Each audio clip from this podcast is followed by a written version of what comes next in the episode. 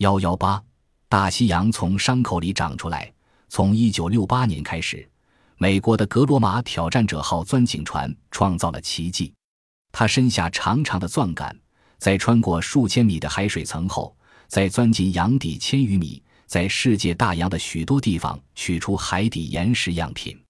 结果发现，海底火山的年龄在裂谷处最为年轻，有的还是在最近几千年来生长出来的。随着远离中央裂谷，火山岩的年龄向两侧逐渐变老，展现出一幅规律的对称的图景。沉睡千万年的海底岩石样品，成了海底生长和扩张理论默默的见证人。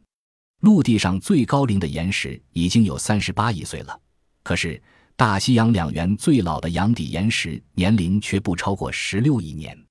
尽管大西洋差不多有十个中国那么大。但在距今十六亿年前，大西洋是根本不存在的。科学家们已经证实，美洲和欧洲、非洲等从前是紧密相连的同一块陆地。后来，这块超级大陆仿佛受到致命的一击而遭重创，它的身子被划破了，在美洲和非洲之间裂开了一道长长的伤口。这伤口出生之时，其情景颇似今天的东非大裂谷。以后。这道伤口逐渐恶化，变得越来越宽，越来越深。超级大陆终于被肢解，西面的美洲和东面的欧洲、非洲从此离别，而各奔前程了。咆哮着的海水涌进了美洲和欧非陆块间的裂口，一个崭新的狭窄海洋就此诞生出来。它便是今日大西洋的前身，或者说是一个幼年的大西洋。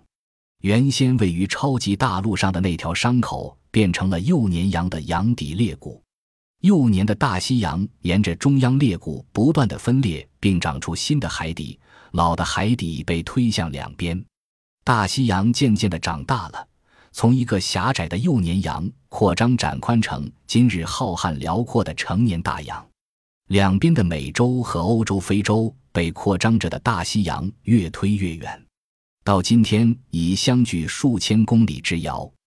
大陆就是这样的漂移着，可见洋底裂谷不但是远远吐出新海底的地方，实际上也是大陆漂移的发源地。大西洋当中的这道伤口并没有痊愈，它至今仍在不停的溃破分裂着。